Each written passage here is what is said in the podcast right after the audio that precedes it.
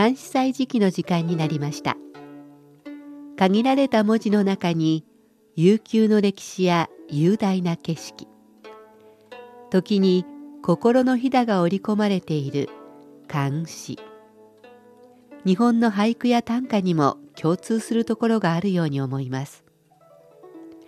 読むたびに聞くたびに理解が深まったり新しい発見があったり。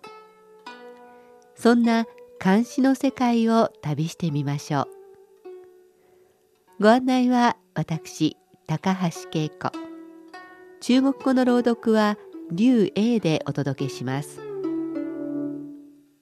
暑さ寒さも彼岸まで。秋のお彼岸ですね。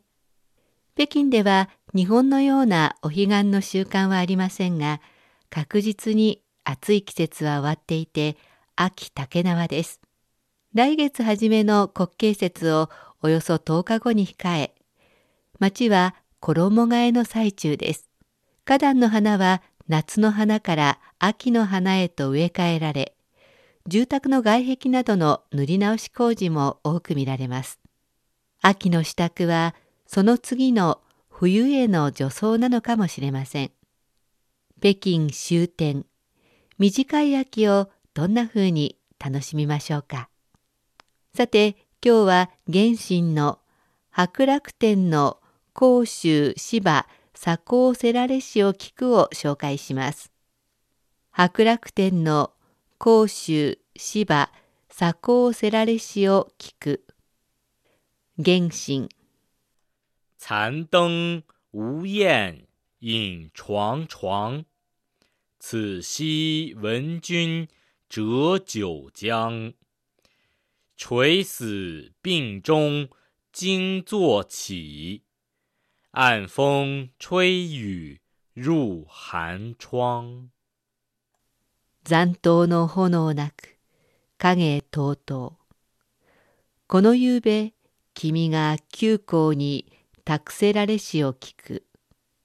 水死の病中驚いて気座すれば。安風雨吹いて乾燥にいる。もう一度中国語で聞いてください。残灯无厌影幢幢，此夕闻君折九江。垂死病中惊坐起，暗风吹雨入寒窗。灯火の炎が消えかかり、影がゆらゆらと揺れている。今宵君が旧校に左遷されることを聞いた。私は今、瀕死の病だが、驚きのあまり起き上がると、雨を含んだ夜風が寒々と吹き込んできた。作者原神は中東の詩人幼い頃に父親を亡くし母親の手で育てられました。非常に優秀で若くして科挙試験で紳士より上の科目に25歳で任官試験に合格します。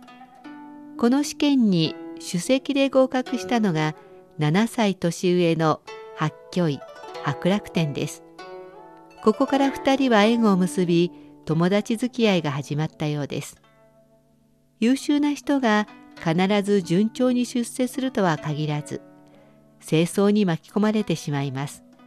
そして原神が左遷されて長安を離れることになりますがこの時に見送りに行けなかった八虚位がお詫びの気持ちと普遍の友情を詩にしたのが前回紹介した8月15日の夜近中に一人直視。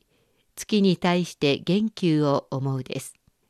原神は自分は左遷されても親友の八教医には都で活躍してもらいたいと思っていたことでしょう。なのにその八教医まで左遷させられたと聞き作られたのがこの詩です。タイトルの「左近」は左遷のことです。残党は油がなくなり消えかかった灯火で「とうとう」はその炎が揺れて落ち着かない様子を表しています。託すは官位を下げて遠くへ追放になる、責める、咎める、罰するという意味。旧校は現在の厚生省旧校市あたりで世界遺産のロザンの麓の町です。水死は瀕死、死に直面した状態を言います。寒い窓、乾燥は寒々としてわびしげな窓、冬の窓です。作者原神は寂しいとか悲しいとか自分の気持ちや発狂に対する気持ちは一言も言っていません。目の前の情景を歌っているだけなのですが、かえって気持ちが切々と伝わります。発狂は月を見て原神を思い、原神は炎を見て発狂医を思う。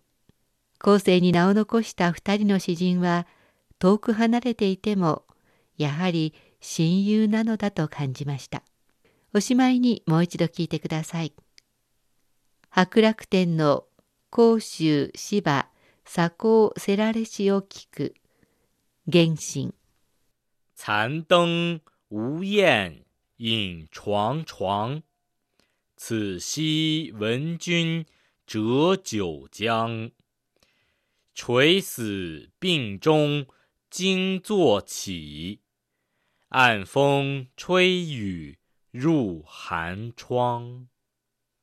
残灯の炎なく影とうとう。この夕べ君が旧校に託せられしを聞く。水死の病中驚いて気座すれば、安風雨吹いて乾燥にいる。灯火の炎が消えかかり影がゆらゆらと揺れている。今宵君が旧校に左遷されることを聞いた。私は今瀕死の病だが驚きのあまり起き上がると雨を含んだ夜風が寒々と吹き込んできた。監視祭時期今日は原神の白楽天の甲州芝左高セラレッシを聞くを紹介しました。